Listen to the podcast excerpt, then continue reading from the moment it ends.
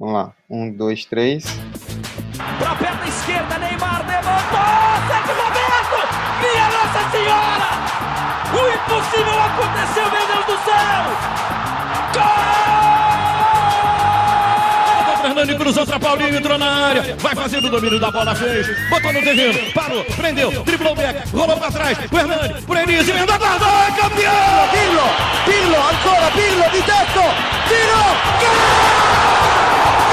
O James Milner na linha de fundo, cruzou na segunda trave. Olha o gol do Lovren! Gol!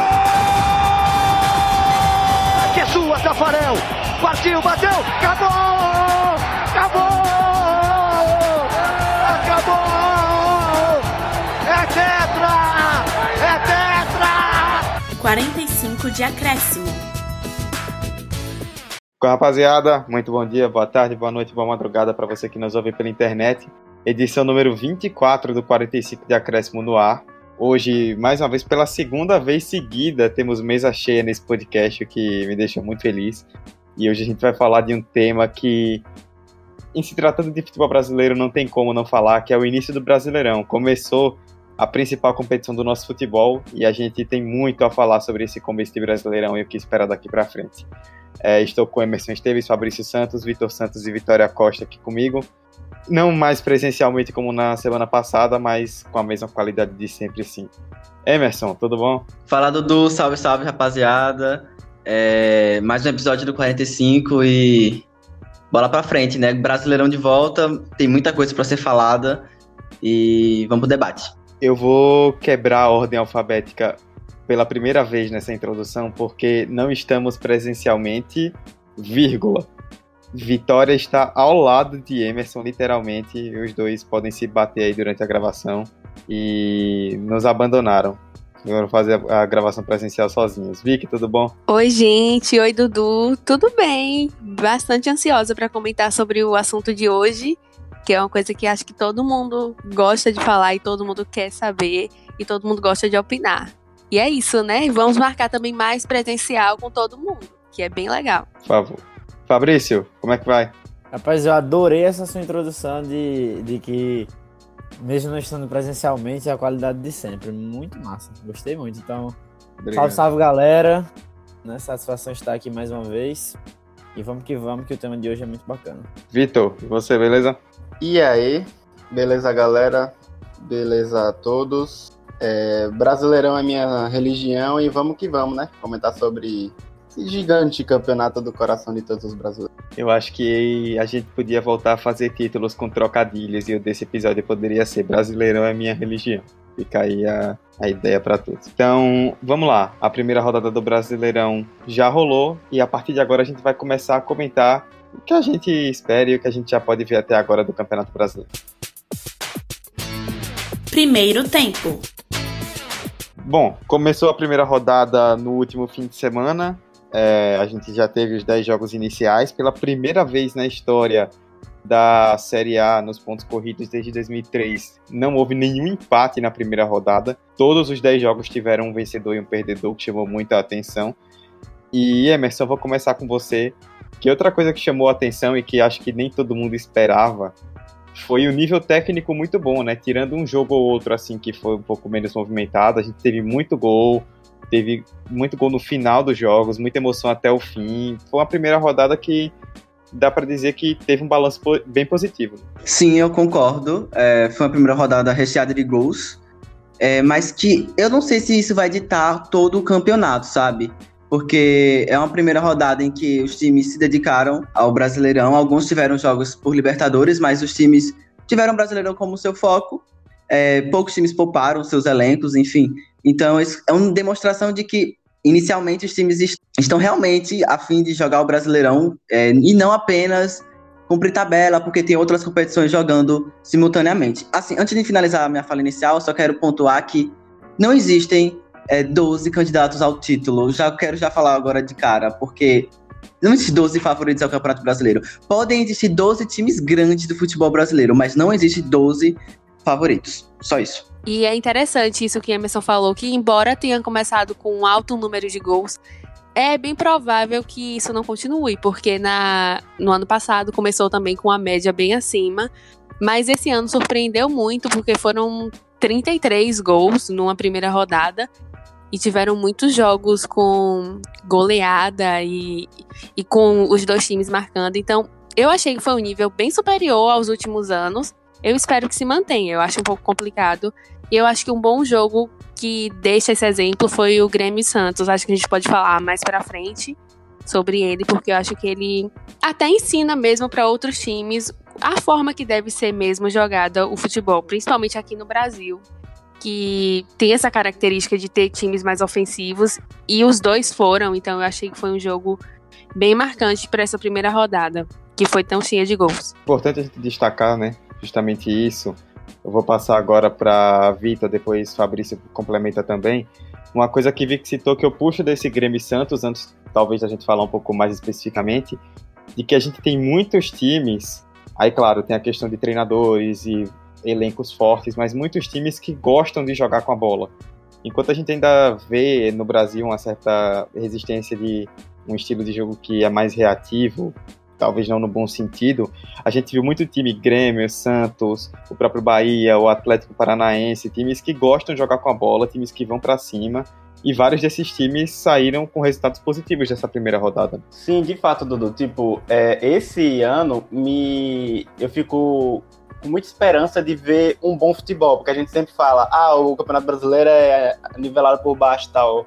Mas, sim, isso aí já é outro debate. Mas o que eu tô falando é que esse ano o, os técnicos no, dos times eles chamam a atenção por sua forma de jogar. Você tem o Fernando Luiz no Fluminense que gosta do toque de bola, você tem o Thiago Nunes no Atlético Paranaense que também gosta do futebol bonito, tem o Renato Gaúcho que já vem há uns anos com um trabalho mais fixo e mais bem trabalhado também de um bom futebol. Você tem o Sampaoli no Santos muito forte que começou contestado e agora já está aplicando um, um belíssimo jogo de futebol com um elenco com certas limitações que tem o Santos. E você tem elencos poderosos, poderoso com o seu grupo, que é o Flamengo, o Palmeiras e o São Paulo, que é, tem é, que prometeu muito, é, houve muita gritaria no início do ano com as contratações de São Paulo, só que até agora está ainda engateando com o seu elenco, que apesar de, de ser um elenco também com bons nomes, ainda assim tá, tá, tá pecando no toque de bola. Mas, enfim, é, são times que gostam de trabalhar a bola. E isso chama a atenção. São times que também gostam de atacar. Isso prova no número de gols. Vicky falou que foram 33 gols, dá uma média de mais ou menos 3 gols por jogo. Isso é uma média alta, isso é uma média muito boa. Isso é uma média que traz boas expectativas para um início de campeonato. Né? É muito interessante ver, ver esse início do Brasileirão, porque já começou como sempre, né, o Brasileirão tem sempre essa de acontecer o que a gente menos espera. Já começou com um Cruzeiro que vinha numa crescente muito grande, considerado por muitos o melhor futebol do Brasil, perdendo para o Flamengo, né, que tem um baita time, mas que constantemente a gente vê imprensa e torcida questionando a forma do time jogar. Eu achei interessante, para destacar nessa, nessa fala inicial, o jogo do Goiás e do Fluminense, né? Que foi um jogo que eu acho que ele é o expoente de muito do que a gente pode ver nesse campeonato, né? Como a gente mencionou, tem muitos times aí esse ano que gostam da posse de bola, né? A gente tem o Fluminense como um dos maiores expoentes disso. A gente tem um Goiás, que para muitos era o candidato ao rebaixamento, pela demissão precoce do Barbieri, por, por ser um time que optou por um estilo de contratação que já se mostrou meio errado, né? Que é pegar jogadores que deram errado nos clubes grandes. Mas que, assim, também teve a questão do VAR, né? Lá toda a polêmica. Teve o jogo bem jogado, teve o jogo feio. Foi um jogo que aconteceu tudo e no final das contas o Azarão foi, foi, o, foi o vencedor. Então acho que tende a ser um dos melhores brasileirões que a gente já viu, por mais que vai ter a parada para a Copa América. Mas tende a ser um baita campeonato e eu espero ver uma disputa até o final esse ano. Eu acho que esse ano os clubes vão dar mais valor à competição e vai até o final com a disputa de pelo menos uns 3 a 4 times. Voltando um pouco para uma questão mais específica dessa rodada, eu vou devolver agora para Vicky, porque já foi você, Vicky, que jogou isso aí, a gente volta para você agora. Que foi a questão do jogo entre Grêmio e Santos, no domingo pela manhã, que acho que de forma unânime entre todo mundo que acompanhou a rodada foi a melhor partida desse primeiro final de semana. É, como eu já citei, Grêmio e Santos e também outras equipes, são times que gostam da bola, times que jogam para cima. E o que a gente viu, o que pareceu que a gente estava vendo em algum momento, um jogo que não lembrava muito o futebol brasileiro, né? Parecia muito mais um jogo é, de algum campeonato europeu do que do Brasileirão em si. Eu acho que essa definição que você falou agora é a melhor para esse jogo. Claro que não é tendo um complexo de virar-lata, mas realmente foi um jogo que remeteu muito a. Não sei se uma grande partida, mas uma partida comum que a gente vê na Europa, por exemplo. E eu acho que fica o exemplo de que as duas equipes têm que jogar para ganhar, independente de estar tá jogando em casa ou não. E eu acho que esse ano a gente pode ver mais casos como esse no Brasileirão. Eu acho que, como vocês disseram, tem tudo para ser um dos melhores campeonatos. Pelo menos tem um potencial, principalmente por questão dos técnicos. Aí vem aquele problema, né? Será que esses técnicos vão continuar até o fim? Se a maioria deles continuarem, eu acho que tem chance sim de ser um brasileirão brigado até o final.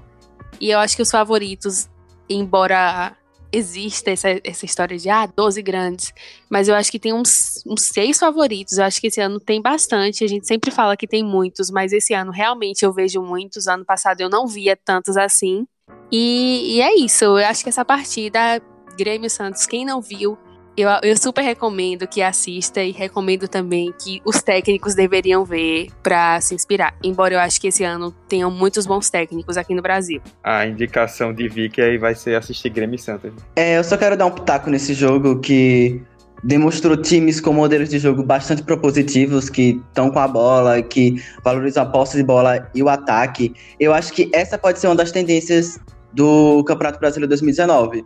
Eu vejo vários clubes é, com esse modelo de jogo, de propor o jogo, de atacar, de é, sempre se movimentar de forma muito rápida entre o meio-campo com ataque. Mas ao mesmo tempo eu também vejo é, um modelo de jogo mais reativo, né? Um modelo de jogo que preserva é, a, a retomada da bola é, para e assim iniciar o contra-ataque. Então, esses modelos de jogo eles vão conviver e que é bom que eles convivam, não é muito bom que tenham um modelo de jogo muito superior ao outro, mas é notável que, por exemplo, times como o Santos, como o próprio Flamengo, como o, o Palmeiras demonstrou isso na última partida, apesar que o time dos últimos jogos e pelo estilo de jogo de Filipão é um time bem mais reativo do que propositivo, é um time que aposta mais em jogadas aéreas, aposta no Davidson recebendo, aposta no lançamento para um Dudu, para um Scarpa. Só que nessa última partida contra o Fortaleza, na goleada, o time demonstrou uma, uma proposta de jogo bastante ofensiva, sabe? Com trocas de bola, com trocas de passes muito rápidos, com um meio-campo bastante efetivo, com o Gustavo Scarpa e com o Zé Rafael em alta. Então, o que eu quero dizer é, é que os clubes, desses que Vic falou, até dos grandes, e dos seis que ela colocou, eu acho que são menos, na verdade, porque tem uns clubes que estão disputando Libertadores, se for chegando longe, Copa do Brasil, se for chegando longe, eles acabam deixando meio que o Brasilão de lado. Inicialmente eles até são favoritos, mas por conta desse calendário é, corrido, concorrido, acabam que eles deixando meio que o Brasilão de lado. Mas é isso. O modelo de jogo reativo e propositivo vão conviver é, da melhor forma possível, espero, nesse Brasileirão. Só pontuando uma coisa que Emerson falou, é que eu notei, pelo menos nessa primeira rodada, que os times, independente de serem propositivos ou reativos, eles estão jogando com futebol muito agressivo. Eu não sei se foi um gás da primeira rodada, mas todos, até times considerados menores, como o Bahia, por exemplo, veio com futebol mais agressivo então é algo para a gente observar. Eu não sei se vai se manter por todo o campeonato, mas a gente espera que sim. Algo muito interessante que me agrada nesse, nessa primeira rodada é você ver os times de menor escalão enfrentando os times da elite para frente. E aí a gente vê um Rogério Senni botando a linha de quatro na frente um, num confronto contra o Palmeiras, que é um candidato forte ao título. Você vê um Rogério Senni que não tem medo de atacar dentro da casa do, do Palmeiras e você vê um Rogério sendo inquieto, você vê um Eduardo Barroca no Botafogo propondo a posse de bola dentro do Morumbi contra um São Paulo que tem um elenco muito mais técnico é, do que o próprio Botafogo, que é muito limitado. Então isso me agrada em ver. É, o que me agrada é ver essa inquietude dos técnicos do brasileiro. Você não tem só os já, consolida ou já é, consolidados com seu esquema de jogo, como é o Thiago Nunes, como é o Fernando Diniz e outros exemplos, mas você vê outros técnicos mudando a sua tática. O próprio Flamengo é, encarou o Cruzeiro de não, não, não se intimidou. Tudo bem que o Flamengo tem um, é um do, hoje também é um elenco rico e super técnico, mas não se intimidou com o fato da invencibilidade do Cruzeiro. Foi para cima e não teve medo também de ver o Cruzeiro indo para cima. E isso deixa o jogo mais bonito, apesar de também deixar o jogo mais truncado. Então, tudo isso acaba saindo da comodidade. E esse sair da comodidade que eu acho que é o primeiro passo para a gente ver um campeonato brasileiro com um futebol mais bonito e aí, como o Dudu falou, até como um futebol com cara de futebol europeu. É, agora, o importante também destacar, eu queria pontuar isso, e Fabrício, já vou passando para você dar sua opinião também, que no fim das contas é, foi uma rodada cheia de gols, muito movimentada, mas no fim das contas, se a gente pegar os resultados, foram pouquíssimas surpresas, assim, acho que tem pouquíssimos jogos que você olha para o resultado e fala esse é um resultado totalmente inesperado. Acho que nem mesmo a vitória do Bahia sobre o Corinthians é tão inesperada, visto que o Corinthians, apesar de ter sido campeão estadual, não estava apresentando um grande futebol. Acho que, tirando a vitória da Chapecoense sobre o Inter no sábado, não teve nenhum outro resultado que você olha e pensa que foi um resultado muito absurdo, né? Apesar de um, de um nível técnico ter melhorado muito, ele meio que seguiu um pouco o padrão de resultado que era imaginado no início. Então, Dudu, essa questão dos times favoritos terem vencido já na primeira rodada, eu acho que tá ligado um pouco com o que Emerson disse na fala dele, de certos times que estão disputando Libertadores e podem avançar, e times que vão disputar essa fase de mata-mata da Copa do Brasil, a partir agora das oitavas de final, que inclusive o sorteio vai acontecer amanhã. Que aí a gente tem visto isso nos últimos anos, né? Os times vão avançando nos mata-matas, eles vão deixando o Brasileirão de lado. Acho que os principais exemplos são Grêmio e Cruzeiro, que são times que constantemente chegam longe nas competições, vão bem no Brasileirão até uma certa parte, mas eles priorizam o mata-mata, seja porque é o estilo de jogo que o, que o treinador gosta de jogar mais ao mata-mata, seja também porque a Copa do Brasil dá muito dinheiro, mas eu acho que ainda, ainda tem sim muito, muito espaço para surpresas. Eu não acho que vai ser um campeonato sem surpresas nenhuma, porque a gente está vendo que os times querem ganhar os jogos, né? Os times, mesmo os times mais inferiores, eles estão indo atrás da vitória, independente do estilo de jogo deles, se é reativo, se é propositivo, mas eles estão indo em busca de ganhar o jogo. Claro, tem um time ou outro que vai precisar se defender mais do que tudo, mas por também ter aquele reconhecimento da sua limitação técnica. Mas eu acho que é importante a gente ver que se nesse ano os times derem mais valor ao Brasileirão, até porque teve também um aumento aí na premiação, a gente pode ver uma retomada no, campeonato, né, que acho que a gente não vê há muito tempo, que é do próprio telespectador se sentir bem de ver mais de um jogo do Brasileirão e não só o jogo do time dele. Porque eu lembro que quando eu era mais novo, eu via o Brasileirão como um dos melhores campeonatos do mundo. E aí quando você começa a acompanhar a La Liga, a Premier League, Série A, você vê que não é bem assim que a banda toca. O Brasileirão tá muito atrás. Então, acho que se os times grandes que já ganharam agora nessa, nessa primeira rodada continuarem focados na competição e dando o nível de importância que ela merece, vai ser muito bacana pra gente, como telespectador, como torcedor, para poder ver não só a evolução do jogo em si aqui no Brasil, como o nível de competitividade, né? A gente chegar na última rodada sem saber quem vai ser o campeão. Eu acho que isso vai ser um ponto muito bacana pra gente como como audiência. Eu só gostaria de complementar é que eu tenho uma grande expectativa para que, aliás, eu só gostaria de complementar que eu tenho uma grande esperança de que, não como o Emerson falou, a gente não tem 12 times disputando o título, mas a gente vai chegar lá nas últimas 5, é, nas últimas 10 rodadas, com no mínimo três times disputando o título. A gente viu nos últimos anos, é, nos últimos anos, a gente viu um Corinthians, um Palmeiras, é, nas últimas duas, três rodadas, é, já basicamente com o título na mão. Então eu tenho esperança de que esse ano vai, vai acontecer. Da gente ter um G4 muito mais equilibrado. Não por. Eu não vou dizer que por aumento da qualidade do futebol. É, não vou afirmar isso agora e mas por é, ter um equilíbrio maior no futebol dos times. O, o que o Fabrício falou é algo muito muito importante de sempre frisar. Os times querem ganhar. Os times não só querem entrar em campo para entrar em campo apenas. Times querem é, levar a vitória para casa. E aí você faz um Atlético Paranaense disputar fortemente pelo título. E isso é a minha opinião. Eu acho que tem condições sim. Você faz o. Tem o, os, os favoritos tradicionais, que aí já é outro bloco que a gente vai entrar já já. É, são times que podem surpreender e tem tudo sim para surpreender e e levar um, um bom jogo, um bom futebol e trazer bons resultados. E só para a gente fechar esse bloco, uma coisa que também é importante falar, que a gente realmente espera como torcedor, é que esse nível técnico ele se mantenha e ele atraia o torcedor para o estádio, né? É, Emerson, vou passar essa para você para a gente fechar. Que na primeira rodada, acho que tirando o Fluminense e Goiás, que dá para explicar também pela chuva enorme que caiu no Rio, a maioria dos estádios teve um público muito bom. E acho que manter esse nível técnico é importante para poder atrair mais gente para o estádio. Ah, com certeza, bicho. É, quanto mais a torcida entende que o clube está demonstrando bom futebol, tem um modelo de jogo é, que o técnico acredita, que, que o próprio elenco acredita, com certeza o público é atraído. A questão é que a gente pode cair em alguns fatores, como a gente explicou no episódio sobre elitização do futebol tem alguns times que se aproveitando da boa fase pode elevar os, os valores dos ingressos e que isso acaba que fica uma faca de dois, gumes, né? Ok, eu tô indo ver um bom futebol, mas tô pagando muito caro por isso. É um produto muito caro.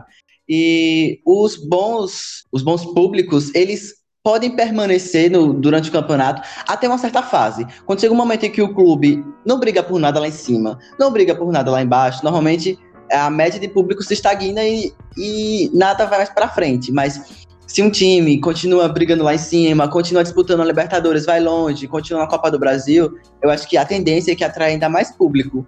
Você falou do caso do Rio de Janeiro, em São Paulo caiu também um pé d'água e o Allianz Parque teve pouco mais de 26 mil torcedores e mesmo assim foi um bom público comparado à situação que São Paulo estava vivendo no momento. Então, eu acho que bom futebol jogado é igual a mais público no estádio. Para mim, isso é um fato. Bom, eu discordo bastante desse ponto de Emerson por uma questão que, por exemplo, o Santos de São Paulo desse ano é um. Na verdade, o Santos de São Paulo tem um bom desempenho de futebol, um desempenho muito interessante de assistir para quem gosta desse jogo de posição, esse jogo propositivo. Mas em certos pontos durante o ano, o estádio não estava cheio. Porque eu tenho uma tese muito grande de que o torcedor brasileiro ele não gosta do jogo, ele gosta de ganhar. Então, rola uma fidelidade muito grande do torcedor. Por exemplo, o torcedor do Corinthians, normalmente a arena está sempre cheia, né? Porque tem todo um plano de ingressos interessante, um plano de sócios que aproxima o torcedor. No Allianz tem a, questão do fator novo do estádio, né? Que isso ainda atrai gente e também os, os sócios do Palmeiras é algo que aproxima muito o torcedor, mesmo sendo caro, mas tem gente ali para encher o estádio. Então, eu não concordo com essa questão de que exatamente se tem bom futebol, tem bom público. Claro, você vai atrair mais atenção das pessoas mas eu não acho que necessariamente faz o estádio encher, porque o torcedor brasileiro é muito mais preocupado em vencer. Porque se não fosse isso, cara, ele já tinha sido demitido do Corinthians. Não necessariamente. Por exemplo, o Santos, quando joga no Pacaembu, normalmente lota, independente da sua fase. E tipo, se o time estiver jogando já bem. Aconteceu aí, esse aí ano, é que... aconteceu esse ano de. É, até um, o blogueiro do ESPNFC, que infelizmente o projeto do ESPNFC vai acabar. Enfim, é, realmente, no Pacaembu tem um público melhor, mas teve um texto do, do, do ESPNFC desse ano do blogueiro do Santos reclamando só sobre isso, de que o Santos estava numa crescente de futebol, estava oscilando em resultados e a torcida do Santos não estava apoiando o time como deveria. Claro, ultimamente deu uma melhorada nisso, mas eu sigo com a tese de que o torcedor brasileiro ele gosta de ganhar. É só ver o jogo do, do Flamengo contra o Cruzeiro. O Flamengo não tinha ganho na, no meio, no meio de semana pela Libertadores. Era estreia de brasileiro, que em tese não vale tanta coisa assim. Então o Maracanã não estava lotado. Tinha um público massa, mas não estava lotado. Que normal, a torcida do Flamengo, para lotar um Maracanã, faz isso com grande facilidade. Então eu tenho uma tese. Assim, o jogo. Ter um jogo bom ajuda. Claro que ajuda. Mas eu acho que muito mais importante vencer atrai muito mais o torcedor vencer, porque o brasileiro ainda não aprendeu a gostar apenas do jogo segundo tempo. Bom, na primeira parte a gente falou mais da primeira rodada em si, né? Algumas conclusões bem básicas que a gente pode tirar desse, desses primeiros jogos. Mas o campeonato é longo, ele só acaba em dezembro, tem 38 rodadas e ainda tem muita coisa para rolar.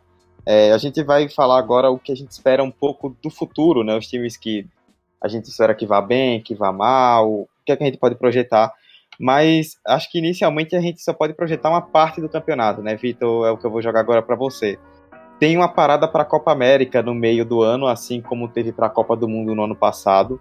E depois dessa parada é outro campeonato, né? Então, se a gente vai projetar o Brasileirão, acho que a gente só pode projetar essas primeiras rodadas assim no máximo, porque depois, a partir da décima rodada, que é quando volta da parada, a gente já não tem muita ideia do que pode acontecer. É, isso será um, Dudu. Justa, e será justamente nessa, nessa parada que a gente vai ver se os elencos ricos do Brasil, como Flamengo, Palmeiras, os elencos mais rechonchudos, como também o Cruzeiro, o Grêmio, é, eles têm, de fato, esses elencos mais poderosos, porque pode rolar de vender muitos jogadores, pode rolar de vir outros jogadores e acabar não, não substituindo adequadamente com a mesma técnica e qualidade, enfim.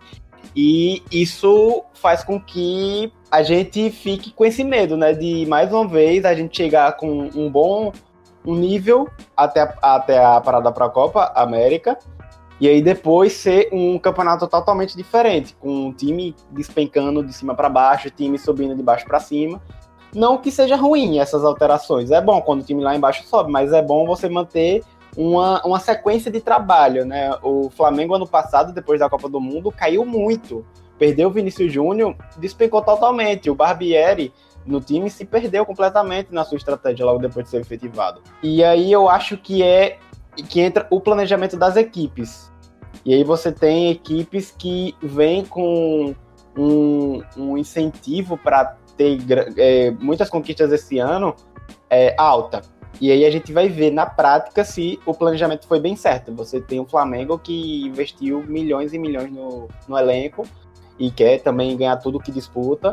Só que vamos ver se vai se fez o planejamento adequado para isso. Você tem um Cruzeiro que tem um trabalho cada vez mais consolidado com Mano Menezes, vem forte e vem sim como um dos favoritos também ao título. Você tem um Palmeiras que manteve sua equipe, manteve Filipão, tem um trabalho é, de maior continuidade nesses nove meses de Filipão. E também é outro forte candidato. Tem o Grêmio, tem o Santos do São Paulo, que tirou totalmente a, a uma fase do ano passado do Santos. Então, tá aumentando o nível de concorrência pelo título. Mas a gente tem que ver se esse nível vai permanecer é, muito disputado, muito brigado, mesmo depois da parada da Copa América, né? Porque é, toda motivação, final de estadual, os times chegam empolgados, mas depois acaba a Copa América e aí já é outro clima. Só esperamos que seja um campeonato muito disputado e, como eu falei, com mais do que dois times, três times disputando o título e nem e espero que com nenhum time já nas últimas três, quatro rodadas já com título garantido, que seja um título disputado até o fim. É, eu vou opinar a partir de dois pontos. Eu acho que um fator seria a pós-Copa América, que pode ter uma movimentação interessante no mercado de transferências dos clubes. É, outro ponto seria a instabilidade da situação dos técnicos no Brasil, porque teve clube que perdeu o campeonato regional, o técnico caiu. Esse seria um ponto a ser notado, porque tem Copa do Brasil também no jogo e tem Libertadores. Se tiver algum clube que perder, se for eliminado nas duas competições, isso vai acabar pesando no Campeonato Brasileiro. E outro fator seria que eu considero que isso coloca certos clubes na dianteira para a briga pelo título, são trabalhos com, com continuidade, sabe? Clubes que têm seu técnico já há um bom tempo, que a filosofia do jogo já está implantada, que o modelo de jogo já está habituado nos jogadores, que seriam os casos de Cruzeiro, que tem um técnico mais longínquo no Brasil, com Mano Menezes, tem o próprio Grêmio, é, o próprio Grêmio com o Renato Gaúcho e o Palmeiras, campeão brasileiro do ano passado. Então esses clubes eu vejo eles um pouco à frente. Primeiro que tem elencos fortes, tem modelos de jogo já já estabelecidos, já consolidados e são times campeões. Então eu colocaria esses times em, um, em uma, uma prateleira um pouquinho superior. Só que aí eu sempre quero chegar nesse ponto. Esses clubes vão estar disputando outras competições além do Campeonato Brasileiro. É, pode ser que em dado momento esses clubes sejam favoritos, mas por conciliar com Libertadores, com Copa do Brasil, o... eles não têm a devida atenção para o Campeonato Brasileiro. O que vem acontecendo demais com o Grêmio nos últimos anos. Porque é um clube que já montou fortes elencos, tem o mesmo treinador, só que não vai no brasileiro porque foca um, uma competição de tiro mais curto. Não é nem mais tiro mais curto a Libertadores, mas uma competição de um, um outro modelo de jogo. Enfim, eu acho que eu já a princípio separo nesse, nesse, nesses moldes. Clubes que têm um técnico há mais tempo, eles estão uma prateleira acima dos outros clubes. E só sobre essa divisão do de times que estão participando de outras competições, eu acho que aí sai na frente, por exemplo, o Palmeiras, que tem um elenco maior, mas um elenco milionário, né? Com bons nomes, tanto no time titular quanto no banco. E o Grêmio e o Cruzeiro, eles têm essa vantagem de ter o técnico há muito tempo, há muito mais tempo que o Palmeiras, não dá nem para comparar. Tanto que eles já têm até um estilo de jogo muito bem definido, que é até mais do que o Palmeiras, que não quer dizer que são times melhores. Mas eu acho que são times que vão. Eu sei que é muito cedo para falar, mas vão acabar priorizando é, competições de mata-mata. Não sei se vão focar tanto assim no Campeonato Brasileiro, embora o Cruzeiro já tenha uma boa tradição, né? Especialmente do, nessa década. Então não é algo que a gente deve descartar. Acho que é importante também falar do Flamengo, porque contratou. Foi o time que mais contratou, né? Dentre os da Série A e o que melhor contratou, talvez.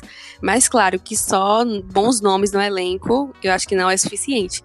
E eu acho que tem o Santos correndo por fora também, mas por ter um elenco curto, isso acaba sendo prejudicial, mas tem também o lado bom de não ter Libertadores, vai focar nas competições nacionais mas eu acho que é mais correndo por fora mesmo. Não sei se vocês concordam. Eu só, eu só gostaria de pontuar que essa questão da, do planejamento e antes e pós Copa América é interessante também a gente falar do treinador, né? Tanto da parte da diretoria para o treinador, quanto do treinador para a diretoria e elenco. O treinador tem que ser, tem que ter seu trabalho planejado e tem que é, se virar nos 30 para é, moldar sua equipe e tentar sair do seu, da sua comodidade. E a diretoria também tem que mostrar confiança e não adianta chegar lá no meio da Copa, é, no meio do campeonato, da Copa América, demitir treinador e aí encerrar todo o planejamento que teve até o meio do ano, até o primeiro turno. É, eu não lembro, Dudu, quando é que vai acontecer a Copa América, se vai ser exatamente no meio do turno agora, perdão. Mas, enfim, é isso, é ter o trabalho do treinador também. E só falando o que Vic falou, o Flamengo foi o que mais contratou na questão de números, né? Não foi de quantidade do, das contratações. Foi a questão de, de que mais investiu financeiramente, mas não veio tantos quanto outros times. Enfim, só para é, só para completar, é na nona rodada, a nona rodada vai ser a última antes da Copa América, a décima é a primeira depois da volta. E só para a gente fechar essa parte dos favoritos ao título, é, Fabrício, no fim das contas, acho que apesar de tanto equilíbrio que a gente tem notado nesse começo, a gente sempre sabe que aqui no final, tirando uma surpresa ou outra, é sempre aquele mesmo grupo, sempre os times que têm mais elenco, aqueles que têm mais poderio financeiro, que vão acabar brigando pelo título no final. Né? É, eu, eu concordo, mas eu acho que vai depender principalmente a temporada aí do Palmeiras e do Flamengo vai depender de como elas vão discorrer. Assim, já ficou claro que o Palmeiras ele consegue ter dois times, né? E o Flamengo um pouco menos, mas o Flamengo nessa temporada já consegue ter um elenco mais recheado. Mas eu espero por algumas algumas surpresas, sabe? Eu acho que o Grêmio esse ano talvez venha mais forte no Brasileirão. O Santos pode surgir aí como como assim, porque também é uma competição de 38 rodadas, então rola esse desgaste, rola rola lesão, que aí o time que tá o jogador lesionado acaba perdendo muita força, como foi o São Paulo no passado, quando perdeu o Everton, o time perdeu muito da força que tava e acabou caindo bastante. Mas assim, elencos que não estão com tanto protagonismo, como até o próprio São Paulo, que gastou muito para se reforçar, podem ter esse protagonismo. Claro, eu o, o meu palpite para para quem vai ser o campeão tá dentre os favoritos. Mas eu acho que tem espaço para uma surpresa ou outra, mas sim, deve sim acabar entre um dos favoritos iniciais. Por mais que eu acho que esses, né, que eu acho que é um grupo de seis aí, como o Emerson disse, seis a quatro times, dois podem acabar em aspas, se perdendo por priorizarem as competições de mata-mata. A gente falou agora é, dessa questão dos times da parte de cima, Então, Fabrício, é, eu já retomo para você, você foi o único que ainda não iniciou o tópico ainda, para a gente falar de outra questão que é a parte de baixo. É, acho que assim como na parte de cima da tabela, a gente já tem alguns times que a gente pode cravar assim que muito dificilmente não vão sair do limbo, vão brigar ali embaixo até o final. E tem, no fim das contas, acho que vai acontecer como em outros anos, né? Muita gente brigando até o fim para evitar aquelas quatro vaguinhas do rebaixamento para a Série B. Eu acho que já tem um time que está na série, na série B que, de 2020 que, para mim, ele vai bater e vai voltar, que é o CSA pela, pela, pelas contratações que eles, que eles conseguiram fazer, né? Porque também é um time com, com menos renda que os outros. Acho assim que esse ano, né, o, o desempenho do Vasco e do Botafogo inicialmente é um pouco preocupante, né? Não acho assim de cabeça agora no momento eu não consigo achar que outro clube grande possa ser ameaçado além desses dois do Rio. O Fluminense talvez, mas tem um estilo de jogo interessante que pode fazer ele ganhar uma certa quantidade de pontos. Mas para mim, os times que, que mais correm perigo de ser rebaixados são os que vieram da própria, da própria Série B, porque dos quatro que subiram, três perderam. Né? Só o Goiás não perdeu. Eu não acho que o Fortaleza seja ameaçado, ao menos inicialmente, mas Havaí e.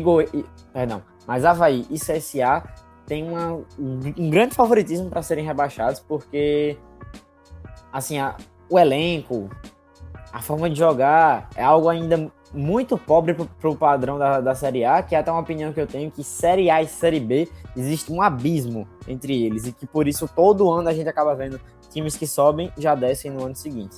Pronto, eu já vou é, iniciar minha fala muito pelo que Fabrício falou. Também concordo muito com isso, que esses clubes que sobem da Série B, eles já chegam cotados para retornarem para a própria Série B, porque querendo ou não, é, um, como você falou, é uma diferença exorbitante entre o futebol apresentado pela Série A e pela Série B. Se bem que a Série B é muito nivelada, mas por baixo, mais por baixo ainda que o Brasileirão Série A.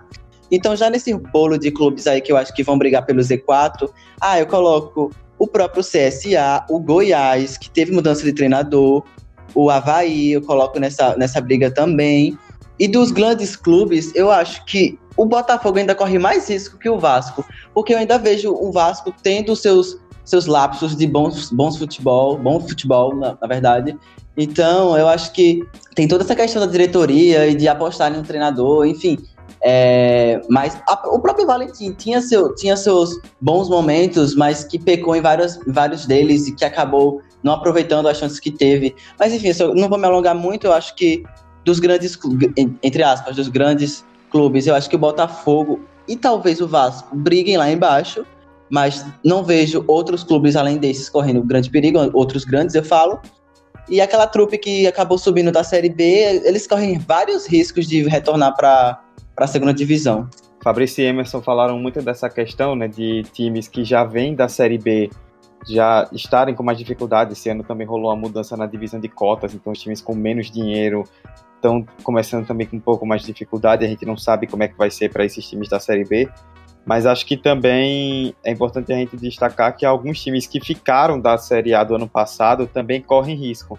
E todo ano, esse ano não é diferente, há uma expectativa para quais times que permaneceram na primeira divisão vão acabar ficando sem resistir esse ano. O que, é que você acha? Bom, Dudu, é, eu fico triste em ver que justamente esses times que brigaram e lutaram para não cair ano passado é, não tiveram muito e alguns não tiveram, na minha opinião, nenhuma, nenhum avanço técnico e tático desse do ano passado para esse ano. Você vê um Vasco que continua com muitas dificuldades em achar um plano de jogo, demitiu o técnico recentemente, já está com outra ideia de jogo, já está tentando se revirar e se reinventar. Você tem também o Ceará, que entrou é, mais um time que também demitiu o técnico. Você tem a Chape, que também está numa situação muito semelhante, com é, muitas mudanças de tática. Você tem o Corinthians, que teve a volta do Carilli, só que ainda assim é muito limitado. É, torcedor corintiano, não espere nenhum milagre do Carilli igual ao ano de 2017, porque não vai rolar, o time é fraco. Eita! Eu concordo. E, Não, velho, é fraco. Tipo, em 2017 você tinha jogadores que, ah, pode ser promessa e tal. Esse ano você tem. A maior promessa é Pedrinho e ele não tá nem essas coisas todas. Enfim, desabafo. Mas, enfim, voltando ao, ao foco aqui. É, só que. E você tem também um Botafogo que caiu muito. E o Botafogo, na minha opinião, tem muito mais riscos de queda do que o próprio Vasco. O Botafogo é um time muito, muito, muito fraco, é, tecnicamente. É um time que, diferente do, do Atlético Mineiro, que tem muita dificuldade para encontrar seu plano de jogo e técnico, ao menos o Atlético Mineiro, ele tem, ele tá meio nessa crise também, mas ele tem um elenco mais é, mais rico. Ele tem jogadores que dá uma ajuda muito boa no momento desesperador e no momento de abafo para ganhar um jogo no último segundo assim. Mas o Botafogo Ô, Oi. Você está falando do Botafogo, então eu vou aproveitar para já te fazer uma pergunta. Hoje saiu a notícia de que a Faculdade das Américas, que é patrocinadora do Palmeiras, está próxima de fechar um acordo com o Botafogo para ser a patrocinadora master. E esse vínculo poderia gerar um empréstimo de Borra e Guerra para o Botafogo. Você acha que isso poderia melhorar a capacidade do time dentro do campeonato, visto que dentro da análise da galera da tática e do futebol, esse treinador do Botafogo tem boas ideias para implementar? É, é, de se pensar, mas eu acho ainda um time muito com muitas dificuldades. Não é só um ou dois jogadores que vai mudar. Você pode ser um, são bons nomes para o Botafogo, mas eu acho que não vai ser aqueles nomes que vai falar, ah, não, mas agora então o Botafogo vai brigar pela primeira parte da tabela. Até porque os outros times estão num. tiveram uma crescente muito grande. O Palmeiras teve uma crescente mesmo mantendo seu time, o Flamengo investiu muito, o Cruzeiro teve uma crescente absurda. Então, além de você ter essa a queda desses times, você teve a crescente dos times que já estavam no topo. E isso dificulta o crescimento desse Botafogo, desse Vasco, desse Ceará, que permaneceram estável e aí você vai ter mais dificuldades. A gente falou no início do episódio de um campeonato que é ah, times que querem uma rodada, perdão, que times que querem vencer, times que fizeram muitos gols, mas são times que a, única diferença é que estão saindo do comodismo, estão se reinventando, estão tentando a posse de bola, estão tentando, tentando um jogo de toque de bola, mas é, na tentativa vai ter muitos erros. E aí você vai ter times que vão ficar lutando contra o rebaixamento mesmo nesse esquema de jogo. Então, acho que é, é uma. Eu tava por fora dessa notícia. É uma. Se rolar, vai ser muito bom pro Botafogo, porque tá no nível crítico para rebaixamento, na minha opinião. Mas acho que ainda assim não não é garantia de, de sair da crise. Mas, Vitor, mas eu compartilho muito da, da sua opinião, porque assistindo o jogo São Paulo e Botafogo, o nível do time, mesmo com muita posse, era realmente muito abaixo e realmente precisa de reforços, precisa ter uma evolução tática e técnica aí para não ser rebaixado. Só pegando esse gancho do Botafogo, eu acredito que mesmo que cheguem essas duas contratações, eu continuo apostando nele como um dos candidatos fortes a cair. E uma questão que vocês falaram são todos os times que sobem da Série A para a Série B. Eles já chegam como favoritos a cair, principalmente por uma questão que é pouco falada, que é a questão física. Porque quando tem quando você, por mais que você tenha um time que ele é muito bom taticamente falando e talvez, ah, jogou muito na Série B, é, fez maravilhas na Série B, mas quando enfrenta times não só da questão de ter um nível tático superior, porque talvez na teoria até esses times que vieram da Série B tenham uma, uma ideia tática melhor do que certos que estão na Série A e não vão cair.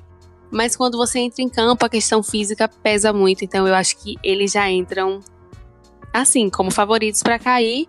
Além disso, o, dentre os, os chamados grandes, o Botafogo. Eu acho que o Vasco. As pessoas falam muito, mas eu acho que não. Eu acho que não vai chegar nem a brigar para cair, mas também não vai brigar por nada de bom. Eu acho que fica ali pelo meio da tabela, porque é um time que às vezes tem uns, uns lapsos de bom futebol.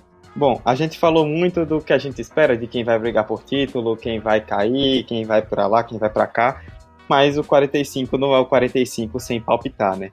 Então a gente já vai palpitar agora o que a gente espera, né? De campeão, G6 e Z4. Não precisa necessariamente explicar, só citar o que, é, quais times a gente acha que vão conseguir esses postos. Claro que ainda é a primeira rodada, vai mudar muita coisa, então a gente está se arriscando aqui nesses palpites, mas não teria graça se não fosse assim. Emerson, você que desmutou, vai você. Pronto. Campeão, Cruzeiro, terceiro campeonato nesse, nessa década. Aí G6 formado por Palmeiras, Flamengo, Grêmio, Atlético Paranaense e Santos. O Z4 vai ser formado por três clubes, dois clubes que subiram, CSA e Goiás, e dois clubes que estavam na Série ano passado, Botafogo e Ceará. Boa. Você, Vitor, vou puxar para você, vai. Eu tava em dúvida, mas vamos lá, acho que vai ser desse jeito mesmo. É, como eu falei, eu acho que vai ser times brigando lá no topo até a última rodada, mas enfim, sendo direto, eu acho que Palmeiras, Flamengo, Cruzeiro, Atlético Paranaense, Santos e Grêmio no G6. E no Z4, acho que de baixo para cima, CSA, Havaí, Botafogo e Goiás.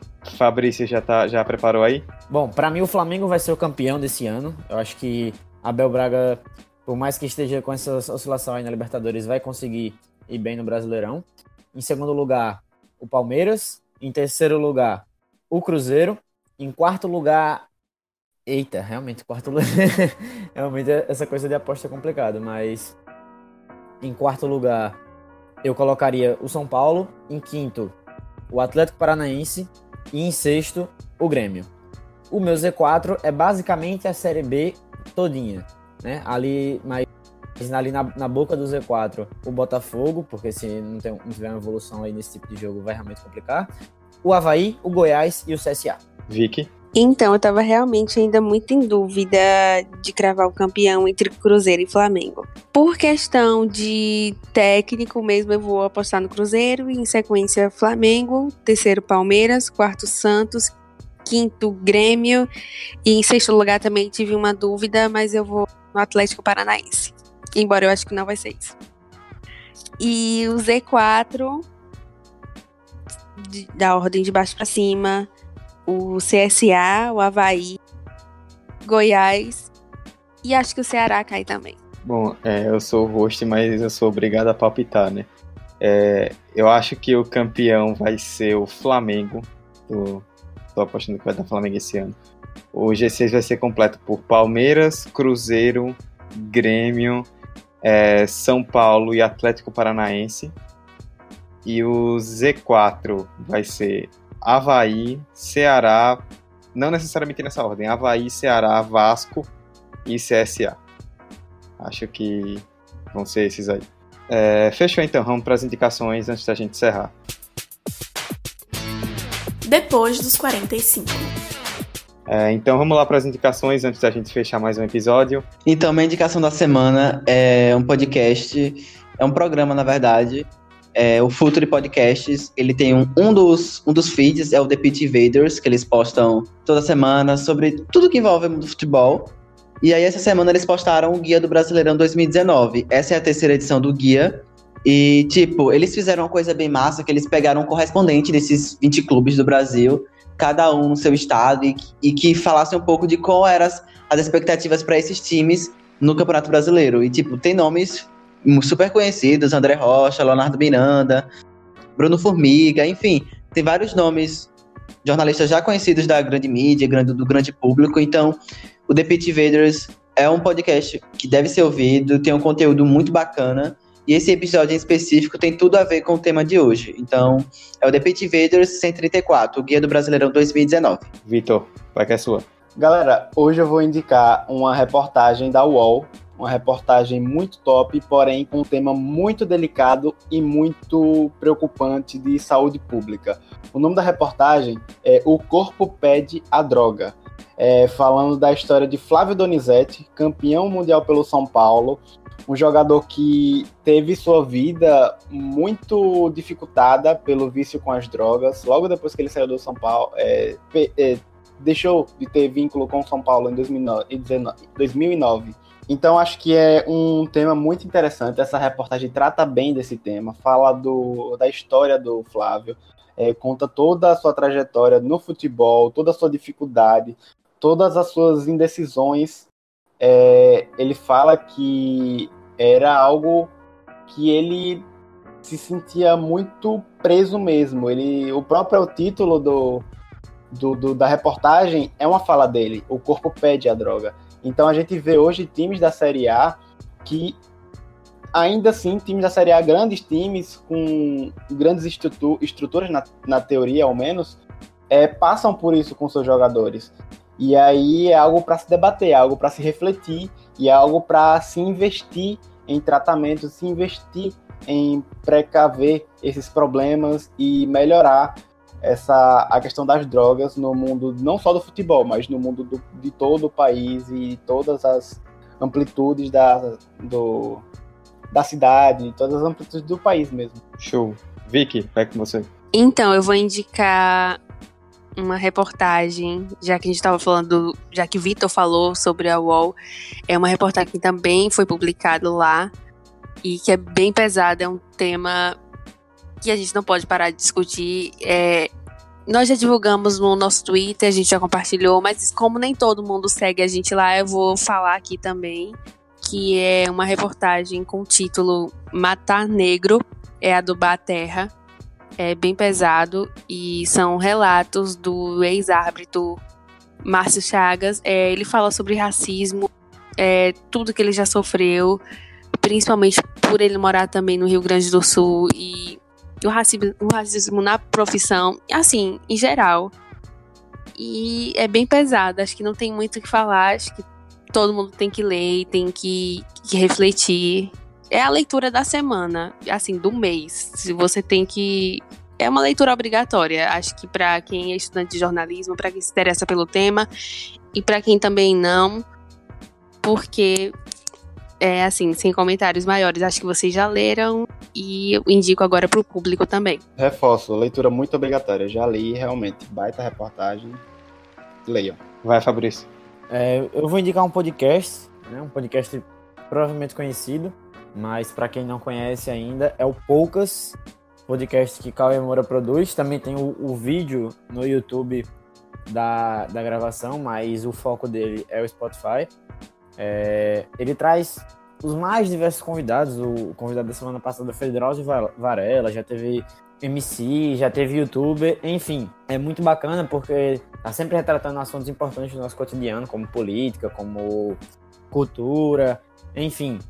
Recomendo bastante podcast Poucas. É, para fechar a minha indicação, eu vi que roubou a minha indicação, na verdade.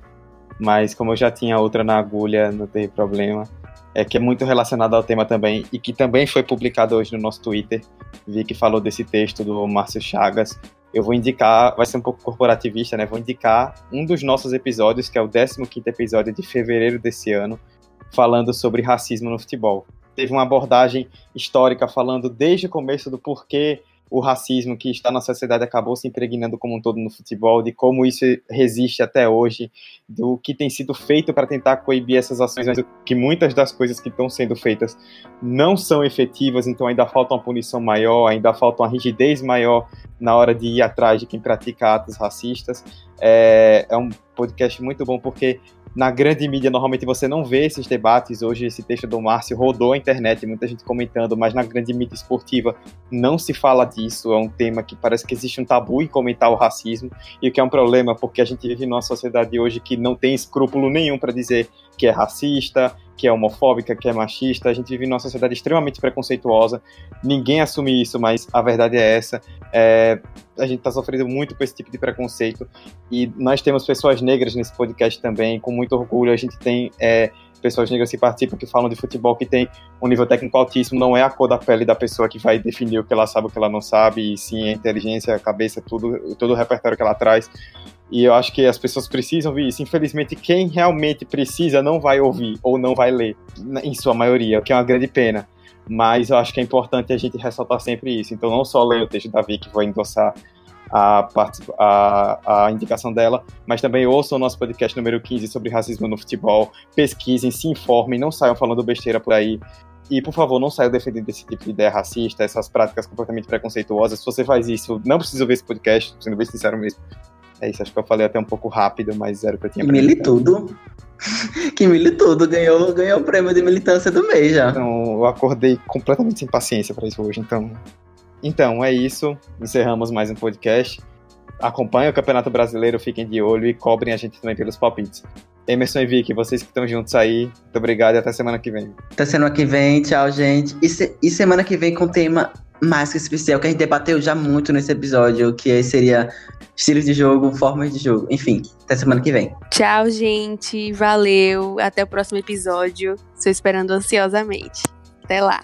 Fabrício e Vitor, vocês que estão aí separados. Até a próxima. Valeu, valeu. Baita debate, gostei muito. Brasileirão é minha religião, é isso. E torcer para esse campeonato lutar os times lá até o final. E, e é isto.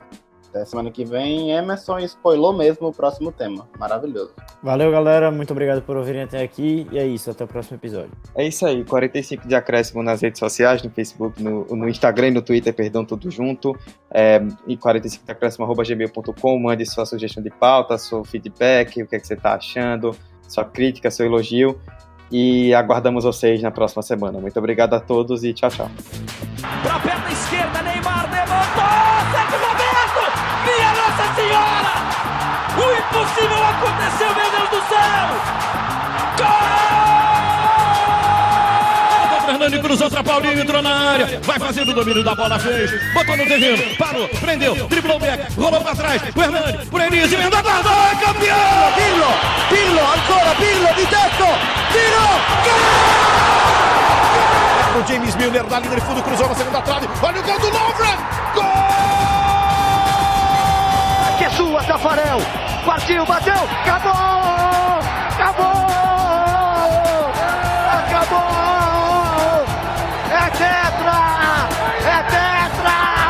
45 de acréscimo.